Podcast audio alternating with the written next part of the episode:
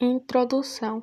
Os textos literários são aqueles que possuem função estética, destinam ao entretenimento, ao belo, à arte, à ficção.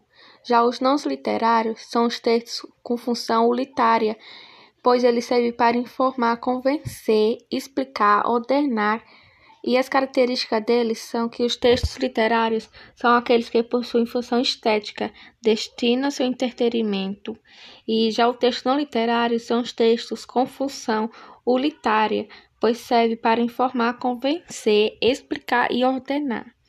É, relatos reais de forma impessoal e imparcial, não havendo opiniões e juízo de valor sobre o conteúdo do texto.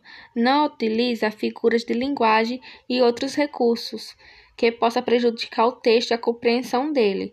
As diferenças deles são que o texto literário é apresentado em uma linguagem pessoal, em volta de em uma emoção empregada no lirismo e os valores do autor ou do seu objeto retratado. Já o texto não literário tem como marca a linguagem referencial e por isso também é chamado de texto unitário.